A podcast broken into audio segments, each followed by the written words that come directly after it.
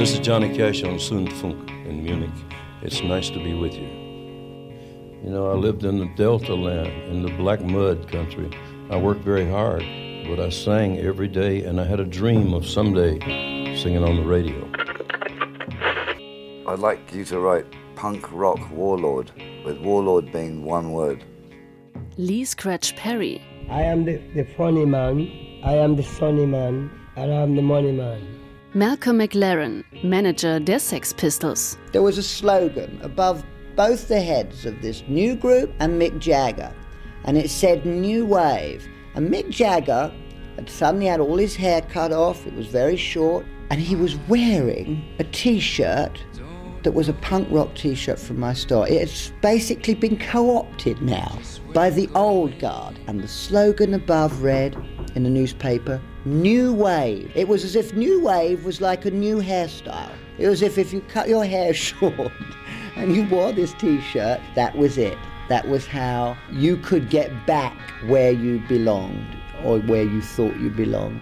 Debbie Harry von Blondie über Keith Moon und die Boots von Drummer Clem Burke. I don't know. I know that he found a pair of boots. Someone brought him a pair of boots that belonged to Keith Moon. And he treasures them very much. Clem is, you know, has these Keith Moon boots, and boy, are they disgusting. They're so old and so, oh, destroyed and, ugh, gosh, terrible. I can't look at them, but he loves them. The History of Rock and Roll as told in our radio show. Teil 3 The Modern Age. Sendung von Michael Bartle. Produktion Rainer Schaller. John Frusciante von den Red Hot Chili Peppers. Well, when we were writing and recording this record, there was no intellectual thought put into it. There was no words. Words force themselves on people's thoughts, and we prefer to work directly from our subconscious. So when we were writing this record, we naturally were thinking more in shapes and colors than we were in terms of like figuring out what styles we are going to write or figuring out things from a technical standpoint. I don't believe that the world that most people think exists, I don't even think it's actually real. The world of businesses and money and yuppies and politics and nations. I think people give that world far too much credit for being reality. I think the world of dreams and the world that exists when I put on a Velvet Underground record is much more real.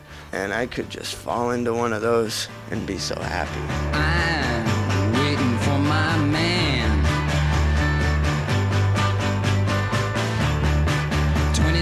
Dollars in my hand. Up to Lexington, one two five. Feel sick and dirty, more dead than alive. I'm waiting for my man.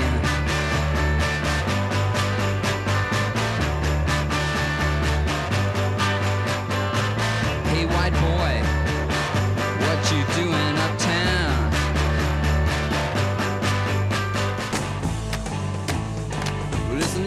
1969, okay.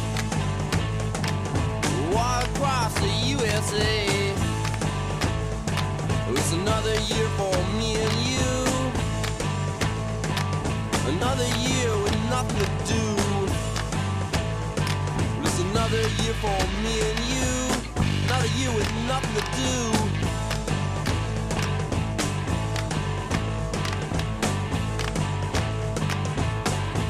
Iggy Pop.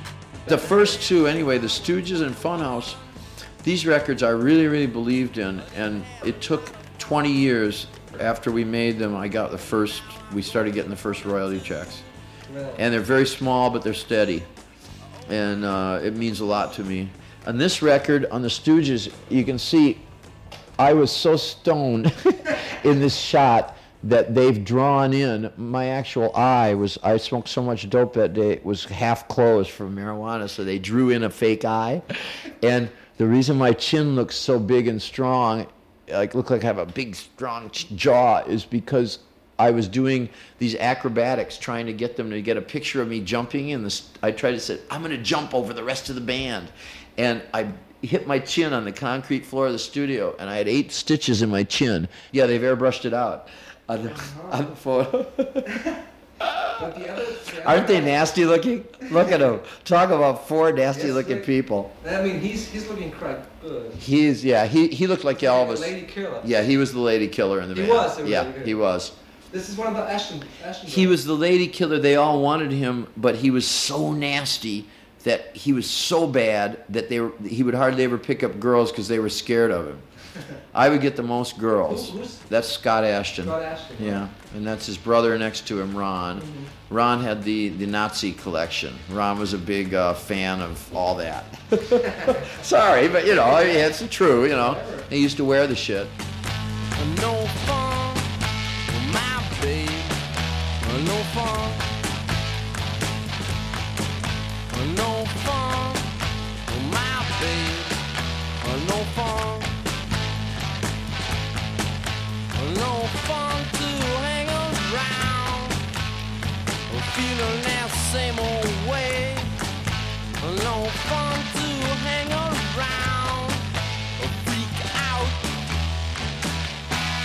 another day.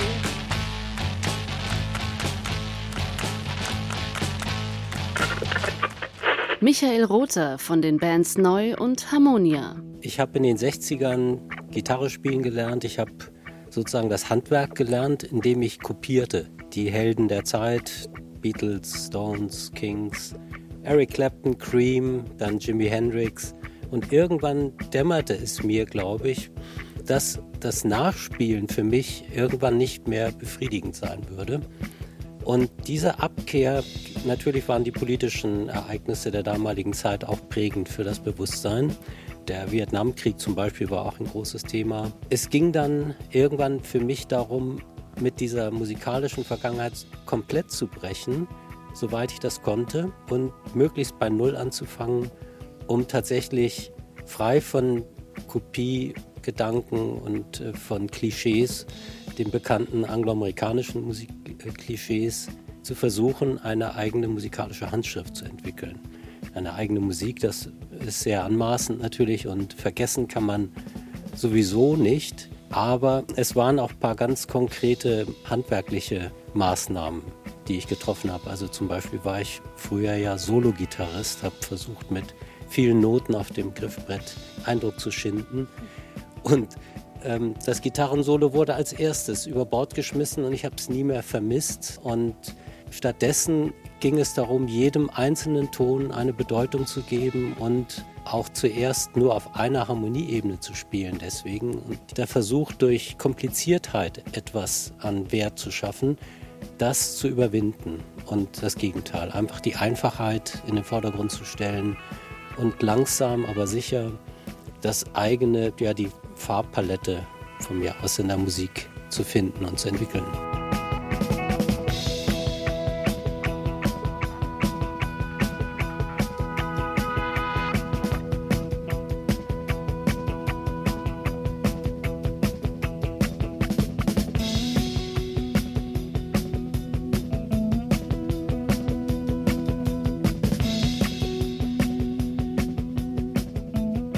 Jackie Liebezeit, Schlagzeuger bei Can. England war das beste Land für uns, wo wir das größte Ansehen genießen. Und das Ansehen resultierte daraus, dass wir eben nicht Englisch klangen, während unser Ansehen in Deutschland zu der Zeit sehr gering war, weil wir nicht Englisch klangen. Und die haben gesagt, can, they can't. Also die meinen, wir können nicht so spielen wie die Engländer. Keiner hat begriffen, dass wir das nicht wollen. Nur die Engländer haben wahrgenommen, das hat endlich mal. Es gab auch deutsche Gruppen, die nach England gekommen sind, die Englisch gespielt haben. Die sind überhaupt nicht aufgefallen.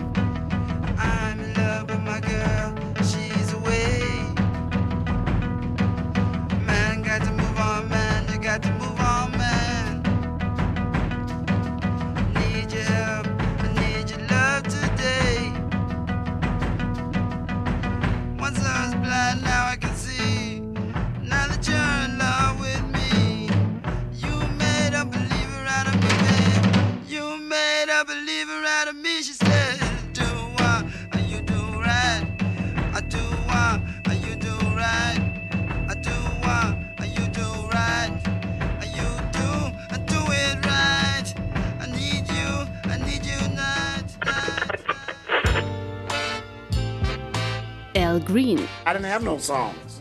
So that was just trying to imitate whoever had a hit song on the record player, on the radio. I'm gonna wait till the midnight hour or whatever, you know, because I didn't have any songs. He kept telling me, sing like Al. Stop trying to sing like Sam Cooke and Jackie Wilson and sing Al Green. Every time I started singing, I says, I'm so in love with you, whatever you want.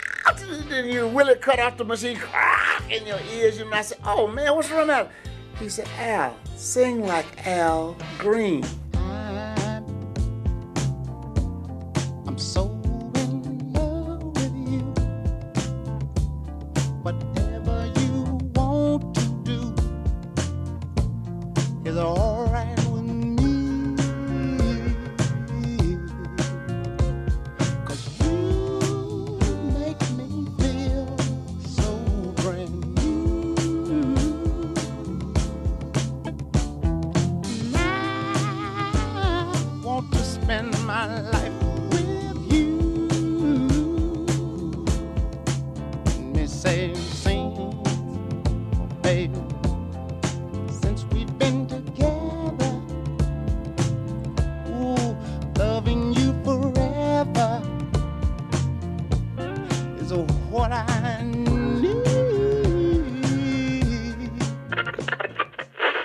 Allen Toussaint über New Orleans und Soul. In all of the years that I've been in New Orleans, which is all of my life, I've enjoyed the traditional Mardi Gras songs, and I've never recorded one of my own until as of lately here. And lately meaning last Mardi Gras, before this one, I recorded a song called Mr. Mardi Gras, and the other side was I Love a Carnival Ball. This was inspired by a gentleman by the name of Blaine Kern that makes the floats, the Mardi Gras floats that roll down the street. Because he, his whole life is built around that. It's a Mardi Gras world. And I call him Mr. Mardi Gras, and others too. So I wrote that song about him, not planning to really record it, but when he heard it, he insisted that I record it. And he designed the cover. And that's how this Mardi Gras album came out.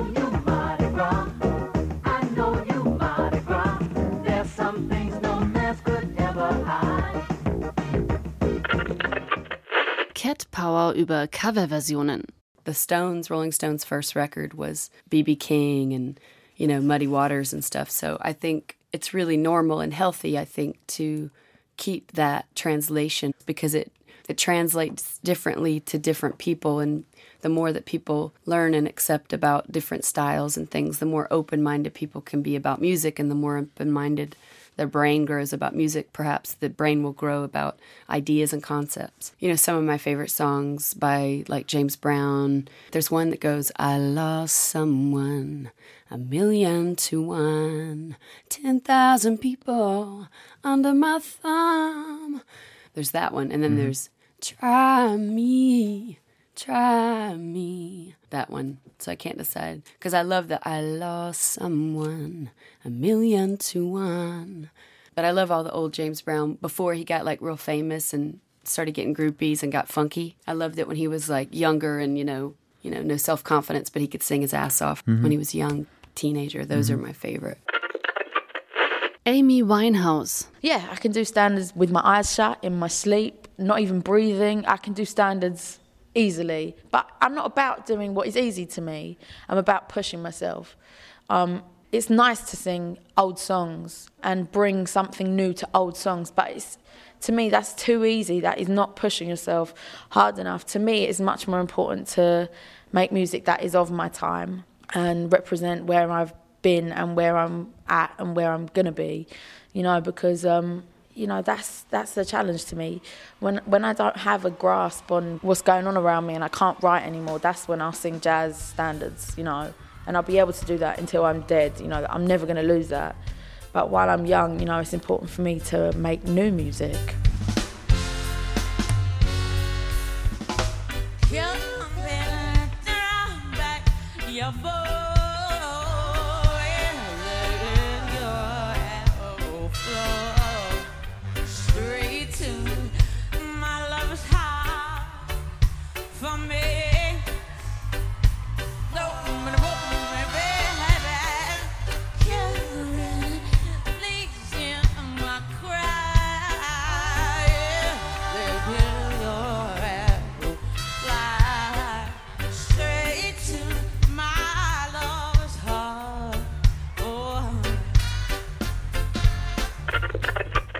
George Clinton. The funk is up in the air, getting ready to come down, kicking up a ruckus and all that stuff, shaking their booties and talking about what is the booty and how will I know if I'm shaking it. Funk is its own energy. Funk is its own fuel. funk replenishes itself. Back in the early part, funk used to be a bad word, but um, funk straightened out all of that. In time, in time, time is in time.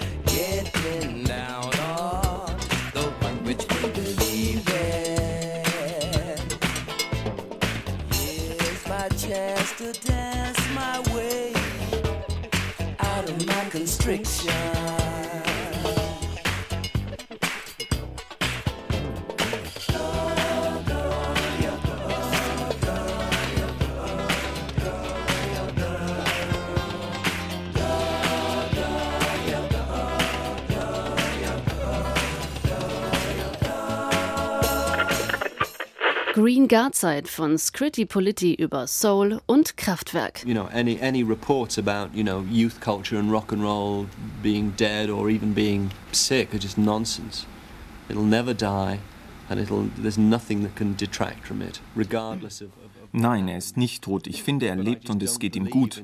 Alle Berichte über Jugend, Kultur und Rock'n'Roll und ihren Tod oder auch bloß ihre Krankheit sind Unsinn. Er wird niemals sterben, ganz egal was passiert. Aber ich glaube nicht an einige Mythen von Pop und Rock'n'Roll. Ich glaube nicht, dass schwarze Musik Soul hat. Ich habe eine Leidenschaft für Kraftwerk. Man nimmt gemeinhin an, dass Aretha Franklin Soul hat und Kraftwerk nicht. Das ist Müll. Kraftwerk hat genauso viel Soul wie Aretha. Das ist der Punkt. Deswegen mache ich gerne Scritti-Platten, die auf ihre Art so süß und saccharinmäßig und künstlich sind. Ich bin misstrauisch. Ich glaube eigentlich nicht an Soul. Die ganze Idee Soul ist mittelalterlich, Unsinn, sogar rassistisch. Dieses ganze Geschäft, Black Music hat Soul, alles Kacke. it's a bollocks you know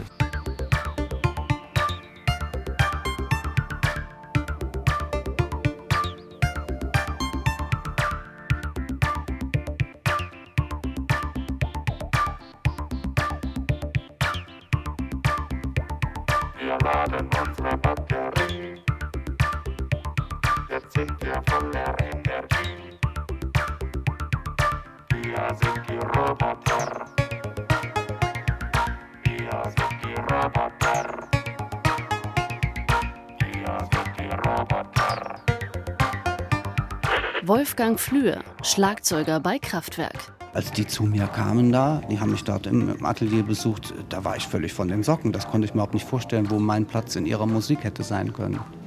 Und es hat mich einfach mal gereizt. Ich bin immer neugierig und sage nie nein, bevor ich was nicht kennengelernt habe. Ne? Und als wir dann das erste Mal bei denen im Studio waren, da hat es mir dann doch überhaupt nicht gefallen. Die hatten nur so ein vergammeltes kleines Kinderschlagzeug. Das war einfach äh, äh, wirklich äh, frustrierend, da dran zu sitzen. Das war kaputt und hat nicht gut geklungen. Und nach dem Abend war auch erstmal wieder Sensor und ich dachte, das wär's jetzt. Ne? Bis die dann wieder zwei Monate später gekommen sind und sagten, das wäre doch so klasse gewesen damals. Ich hätte so ein simples Timing und würde so schön wenig spielen. So jemand hatten sie ja gesucht. Ne? Und äh, da begann ich erstmal den Begriff von Minimalismus kennenzulernen. Und äh, sie hätten einen Auftritt in Aspekte und sie wollten zwei, drei Songs vorstellen von ihrem Ralf Florian-Album. Und nun gut, dann war das einfach ein Auftrag für mich. Sie haben Kohle geboten und nach äh, Berlin zu fliegen, wenn man noch nicht viel von der Welt gesehen hat. Als junger Mann, das war einfach aufregend und dann habe ich mitgemacht. Ralf Hütter von Kraftwerk.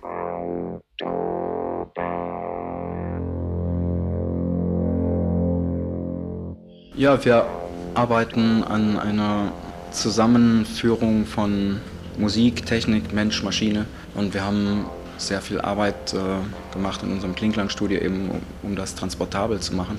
Alles äh, in Module verwandelt und unsere ganze Musik ist auf digitaler Ebene jetzt computergesteuert und wir haben eben Zugang zu den Computerprogrammen, es ist also lebendige Computermusik. Wir steuern Regler, ähm, Fader, Knöpfe, drehen an Knöpfen und ziehen Kanäle, ähm, ist also alle möglichen Sachen, machen Stimmen, modulieren Klänge und steuern Räume, Effekte, alles. Also wir haben immer Zugang zu dieser Musik. Es ist also praktisch industriell automatisierte, audiovisuelles, was weiß ich was, Reagiert ihr auf das, was so auch von außen kommt an, an elektronischer Musik? Wir gehen tanzen und ab und zu, wenn die Zeit es erlaubt. Und wir hören Geräusche, unsere Ohren sind Mikrofone, wir nehmen das auf und wir machen seit 20 Jahren Technomusik. Ja, unsere Musik war immer sehr alltagsbezogen von, also von Autobahnen und Schaufensterpuppen, Model, äh, Computerwelt. Also unsere Gedanken kreisen immer über das, was wir wirklich machen, Erfahrungsbereiche. Wir haben also nie über andere Dinge überhaupt gesprochen. Das wird überall verstanden. dass elektronische Musik ist irgendwie von 20 bis 20.000 Hertz und es wird immer weitergehen, Musik als Träger von Ideen.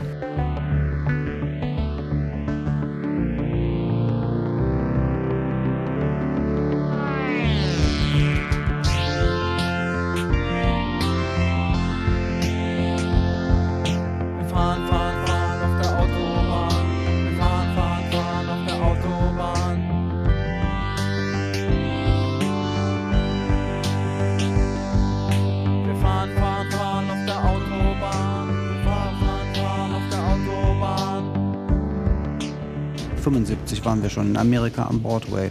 Viel zu schnell, wir waren völlig überrascht damit und gar nicht vorbereitet. Aber irgendwie haben wir das doch hinbekommen mit vier Neonröhren als Lightshow und mit unserem sonderbaren Stricknadelschlagzeug. Ich habe noch ein zweites gebaut für den Karl, der noch dazugekommen ist. Und äh, Ralfs Synthesizer, Minimoog und Florian hatte dann einen Arp-Synthesizer mit diesen schrägen Elektronics durch Amerika zu reisen und die Leute völlig zu verblüffen, weil die noch nie einen Synthesizer gehört haben. Die kannten ja nur diese brämenden Gitarren von schwitzenden äh, Rockern, die ihre lange Mähne und ihre zerrissenen Jeans schmeißen und alle den anderen immer imitieren. Und wir haben uns kurze Haare schneiden lassen und so graue Anzüge angezogen und die deutschen Technokraten gespielt. Und das war eben das wirklich das Deutschtümelnde, was fremd und neu und so sonderbar war dafür, dass sie das eben als, wirklich als was Eigenständiges gesehen haben. Dieses Deutschtümelnde in der hybriden Form, darauf sind die Amis dann vollkommen abgefahren. Gar nicht so sehr, nee, die sind auf diesen Song abgefahren. Fahren, fahren, fahren auf, auf der Autobahn war auch ein Verwechselspiel mit Beach Boys Fun, Fun, Fun. Und die dachten wohl, wir sängen Fun, Fun, Fun on the Autobahn. Äh, dass es noch so viel Spaß auf der Autobahn war zu fahren hier, weil wir kein Speedlimit hatten. Da gab es in Amerika schon längst dieses äh, 55 Meilen Speedlimit. Und hier konnte man mit den Porsches und mit den Ferraris noch über die Highways brettern. Wahrscheinlich, es ist ja eine Autofahrernation Amerika. Der Song passt einfach unheimlich gut zu denen, wenn sie über ihre endlosen Highways äh, fahren und diese äh, 28-Minuten-Version dann auf dem Tape hören konnten. Ne? flash. Do you flash, flash, flash of the Autobahn. Do you flash, flash, flash of the Autobahn. Do you flash, flash, flash of the Autobahn. Do you flash, flash of the Autobahn. Do you flash, flash, flash of the Autobahn. Do you flash?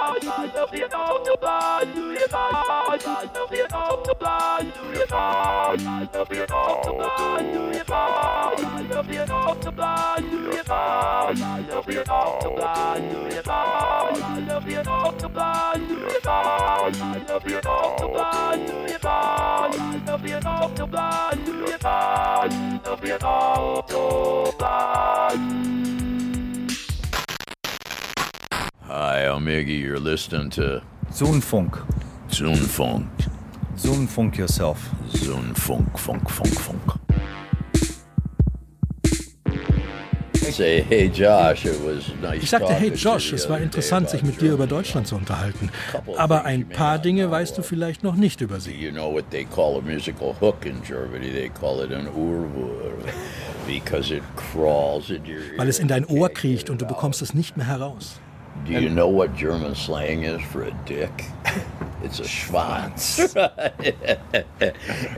yeah, did, did you know that Und wusstest du, dass die Deutschen Fastfood lange vor McDonalds hatten? call it Schnell Imbiss? And you can get a beer too. Und du bekommst im Schnellimbiss sogar Bier, weil sich die Deutschen da nicht so anstellen. Es waren nicht nur die 70er Jahre toll in Deutschland. Erinnert euch nur an Fassbinder, an den Film Berlin Alexanderplatz. Ihr habt eine hochinteressante, heftige und kriminelle Seite an euch in Deutschland, die mich immer fasziniert. Und dazu Champagner auf Eis.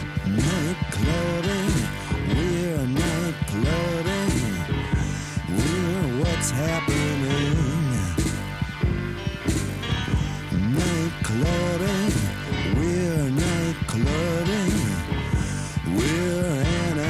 ice machine.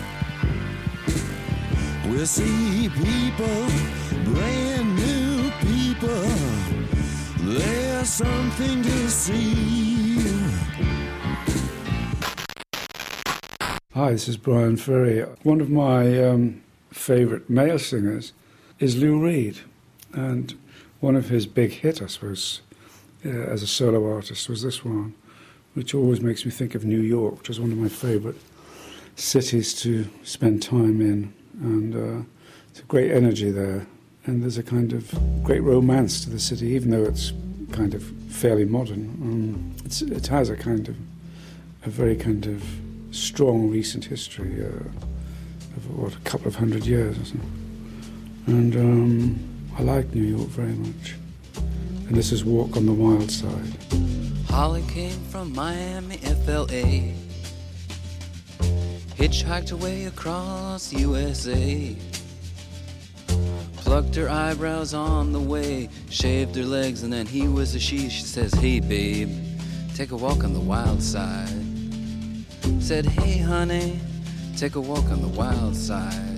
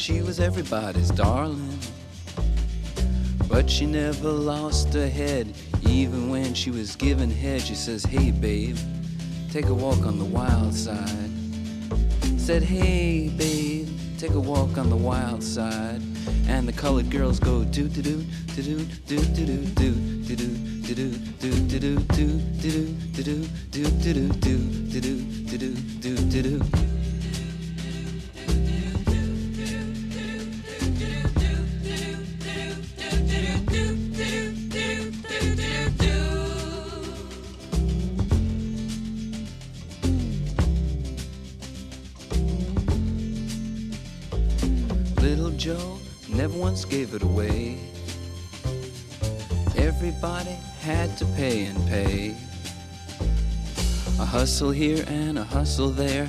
New York City is the place where they said, Hey, babe, take a walk on the wild side.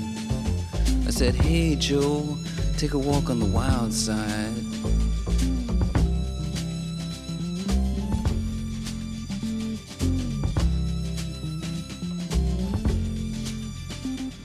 Sugar Plum Fairy came and hit the streets, looking for soul food and a place to eat. To the Apollo, you should have seen him go, go, go. They said, Hey, sugar, take a walk on the wild side. I said, Hey, babe, take a walk on the wild side. Alright. Ha.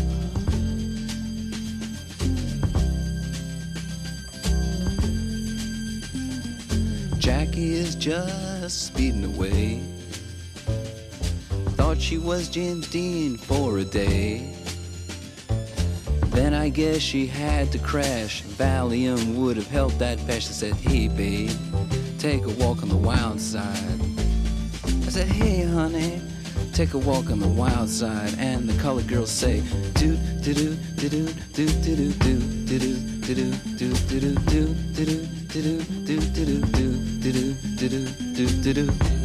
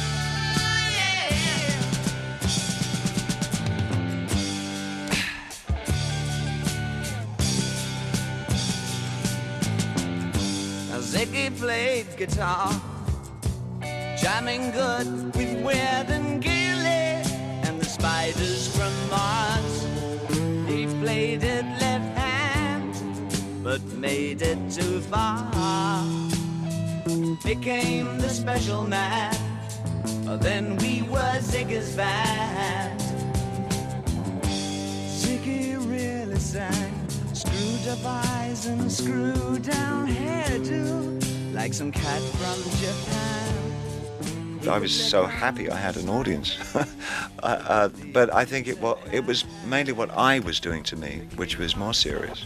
Because in the striving to experiment continually with my day to day existence drove me so downstream, down the hill, and where I got uh, so involved with uh, drugs becoming such an essential part of my life to maintain this synthetic existence, this existence of continually trying to push taboos and going into dark areas, and that I felt was absolutely necessary for an artist to do. That uh, I was in, I think I was in uh, great danger of losing my whole existence through this.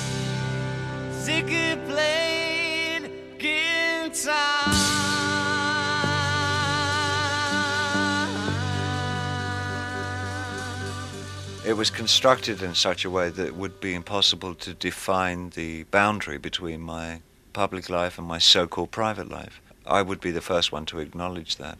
Having to live with that, though, is a lot more complicated and a lot more psychologically damaging than maybe just viewing it from the outside. And I think probably for my own sanity, I had to change things, you know. I'm not of the opinion that it's necessary to die for one's art and I felt that I probably was on a, on a course that would have killed me eventually. I'm quite sure I was. Time takes a cigarette, puts it in your mouth. You pull on your finger, then another finger, then cigarette. The water wall is calling, it lingers, then you forget. Rock and roll suicide. You're too old to lose it, too young to choose it. And the clock waits so patiently on your song. You walk past the cafe, but you don't eat when you've lived too long. A rock and roll suicide. Shift breaks the snarling as you stumble across the road. But the day breaks instead, so you hurry home. Don't let the sun blast your shadow. Don't let the milk float rob your mind. They're so natural, religiously unkind. Oh no,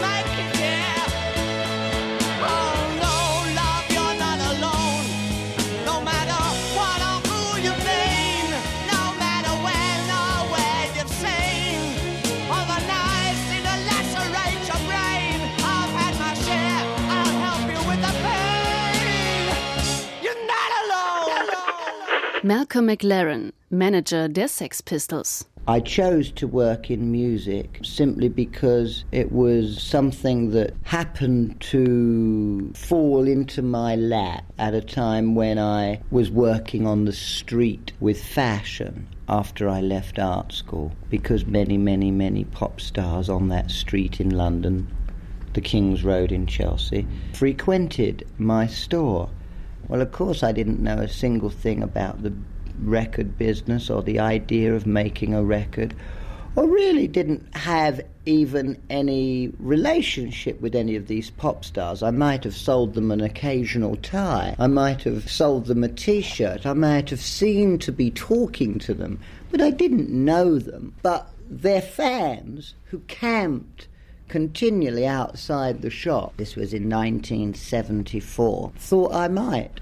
Some of those fans that pleaded with me to create a group, I finally gave into and saw myself as an actor acting out the idea of being a manager of these street urchins, these kids, these fans. And so I imagined myself a bit like Fagin with the Artful Dodger from Charles Dickens' novel, Oliver Twist. And uh, I came in to the record world from a completely different angle. And by doing that, I shocked a lot of people. I would be very arrogant about selling a group that couldn't play as being a very positive idea on the basis that they were too young to know how to play. How could they play?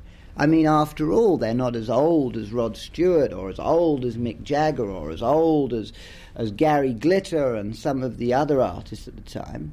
They're only 18. Of course they can't play. But the fact that they're 18 and they want to play is good enough to give them the right to be on that stage. The record industry finally gave into it and signed the group, and they became known as the Sex Pistols.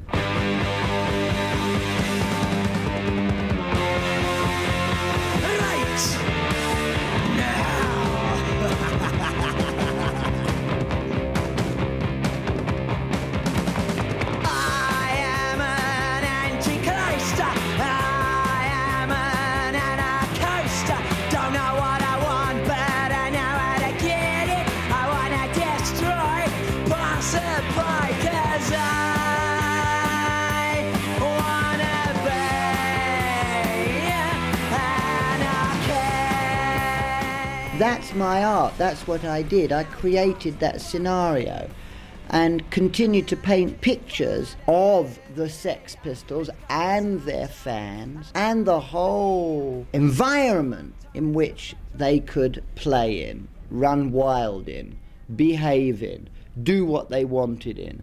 And I let this incredible freedom happen in which they were able, I suppose, to voice themselves in a way that a lot of other rock bands couldn't. And it made the rest of the pop world seem old, tired, uninteresting, stale, and um, it gave opportunity to a whole new generation. And that in itself was like painting a whole new kind of picture.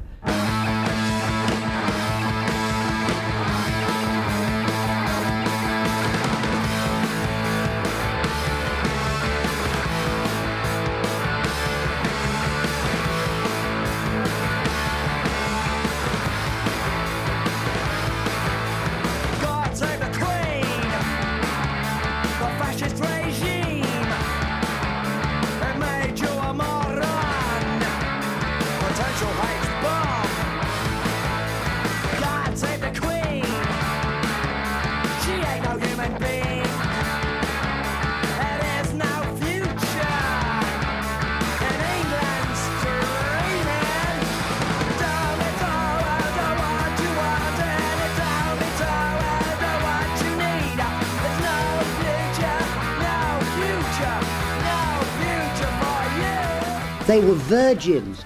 They were not what people thought in this world as sexually liberated, who were making love every five minutes of the day. Not at all. Siouxsie and the Banshees, they were virgins. The Sex Pistols were virgins. I don't think Johnny Rotten made love to anybody whilst he was in the Sex Pistols, and even when he left the Sex Pistols. I think he made love to somebody, a German lady called Nora, five, six, seven years ago, first time. He was a virgin up until that point. Sid Vicious, he was a total virgin. And the only person he made love to was the girl that he finally met, a girl who chose him as her target. A groupie girl from New York called Nancy. So, all this black leather and black rubber and dog collars and all this attitude I was inventing and creating in my shop was all put onto a generation to look fierce, to show the world all this sex that was inside their bedroom or inside the cupboard, and throw it onto the street and make everybody think. Terrified that these kids were going to run amok, were going to tear the town apart, were going to paint the town red, were going to change things dramatically. But it was the statements, it was the slogans, and it was the clothes, and it was the whole idea of it that I think in the end made rock and roll finally be given a huge nail in its coffin in a way because what the Sex Pistols did was not start anything. I think they were an expression of the end of something. They were throwing away, they were dismantling all that pop aristocracy, all that cliche, if you like, of rock and roll that everybody had got sick and tired of in 1976. And the Sex Pistols were like, the last breath, it was as if, boom, we're going to demystify this whole god of pop. These gods that we've built up, we're now going to destroy completely.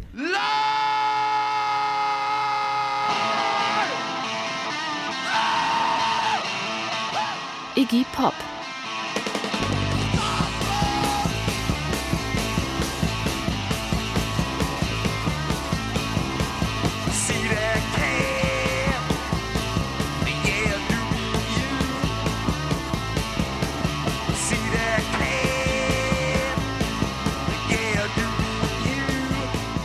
You know, we were from Detroit, and it was a motor. It was the Motor City at the time, and it was all about the the big inspirational thing for it all. I think was cars, drag strips, and run, run, turbocharged, and you know, run, run, run, run, run, big motor, zoom.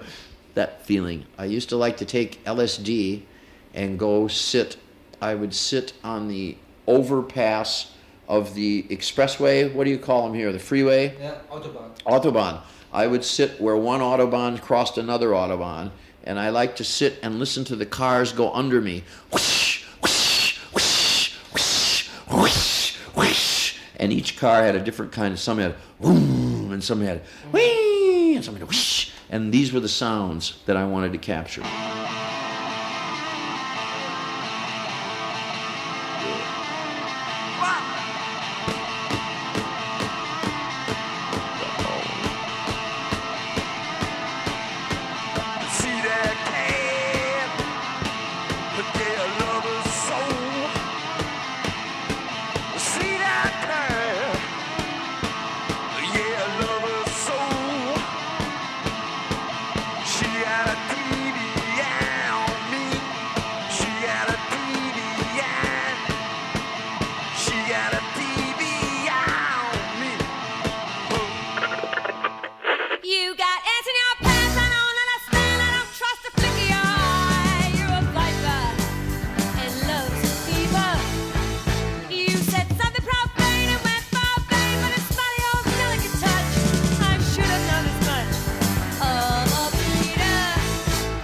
Lucky, you know. Blondie has, uh, you know, been accepted by radio, you know.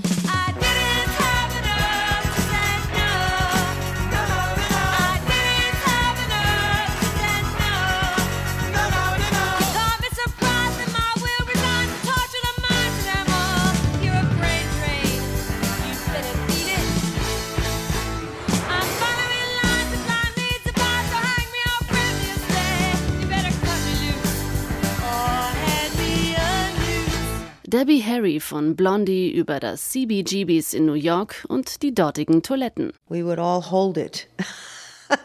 hold it and not, not go down there. I think uh, maybe that song from the Ramones was partially about that. You know, oh no, I don't want to go down to the basement, cause down there. you know, as, as kids, we never wanted to go down to the basement because it was so dark and scary. And that toilet was certainly very scary.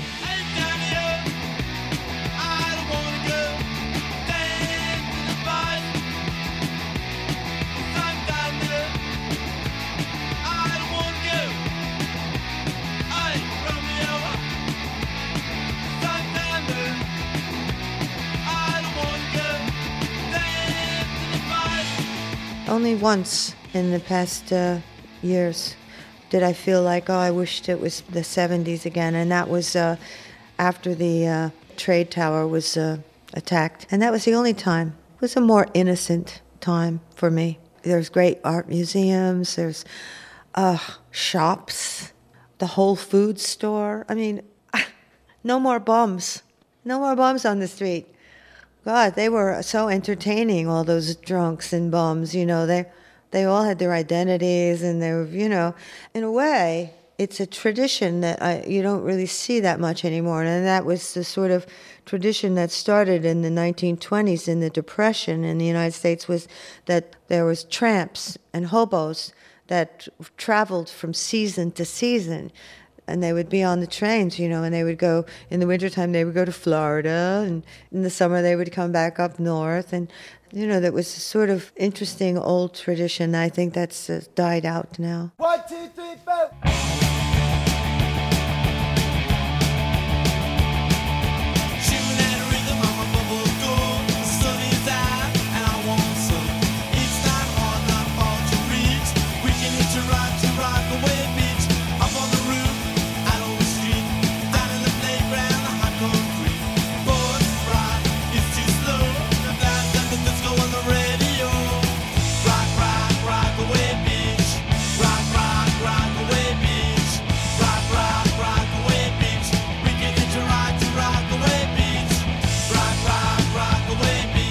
Hey kids, it's me Joey Ramone here, and catch me tomorrow on Zint Funk. das ist gut, ja.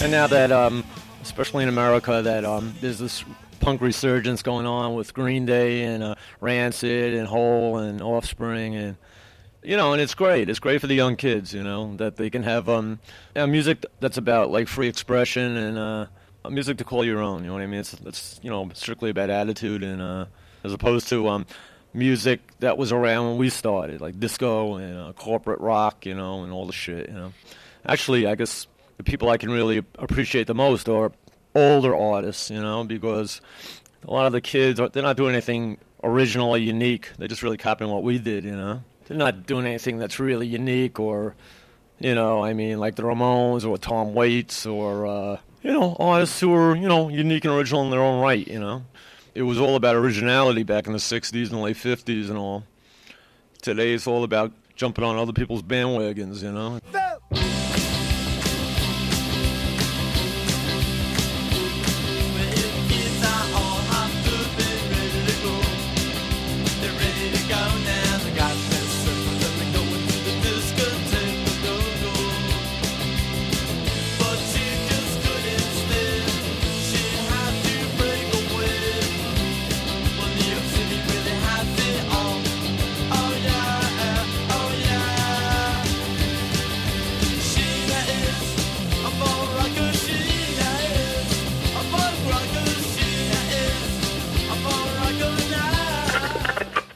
Johnny Thunders. I had, you know, bad problems with drugs. I had to get away from New York. I had to go get away from bad influences.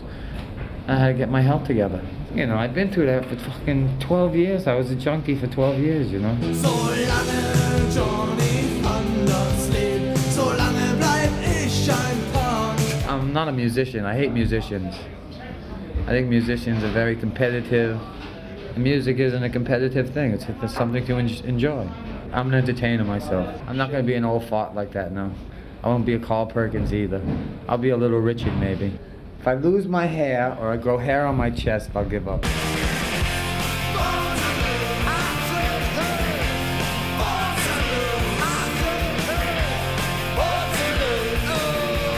Iggy Pop. It's like I don't take drugs anymore, but if you want to take some, go ahead, I'll watch. It's okay, you know.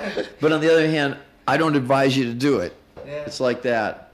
On the other hand, I like to go do. Sometimes I'll do like projects with guys who are really fucked up. and it, well, you know, like guys at Guns N' Roses and shit, which will be fine. You know, that's cool because they're at a different phase in their in their lives. They they don't fuck around too much. No, uh-uh, not not too much. You know, when I was getting ready to do Brick by Brick, and Slash and Duff were going to work with me on it, and we were discussing how we were going to work. The thing that always cracked me up about those guys is like, Slash has this Porsche that's worth like two hundred thousand bucks, right? And Duff's got this black Corvette, but they never drive them because they're always drunk. and so they or- always order giant limousines to take them around because hey, man, I'm sorry, I would have picked you up in my car, but I'm too drunk to drive it. So like they're smart, they're smart boys, you know. Whereas like when I was 22, 23, I would have driven the car.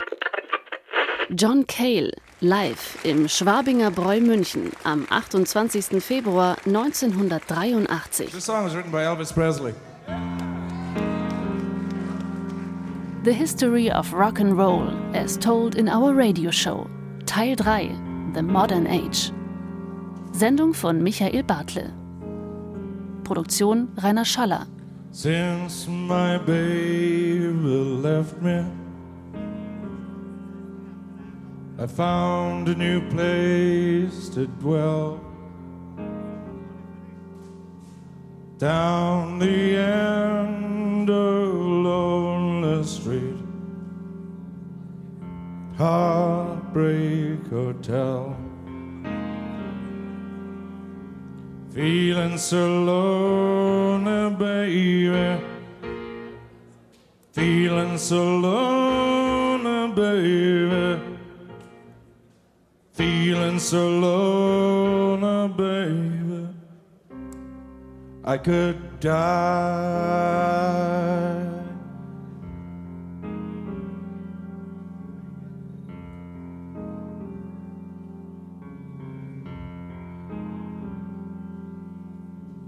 Bellhop's tears keep flowing. And the desk clerk, he is dressed in black. They've been so long on Lonely Street, they never will get back. Feeling so lonely, So lonely, baby. Feeling so lonely, baby. They could die.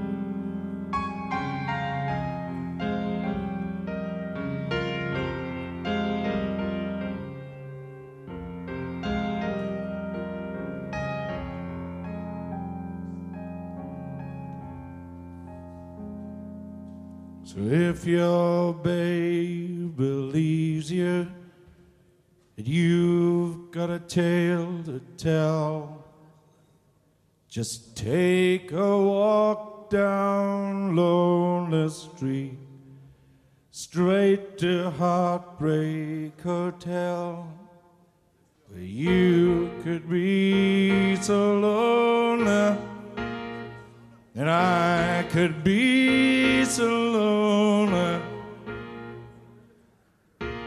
could be so lonely. We could die.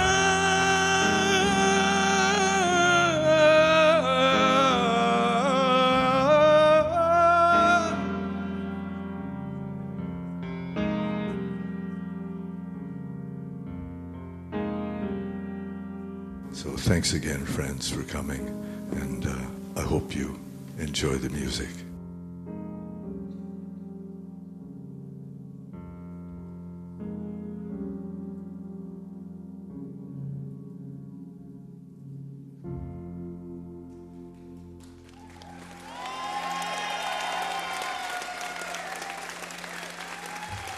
Thank you very much.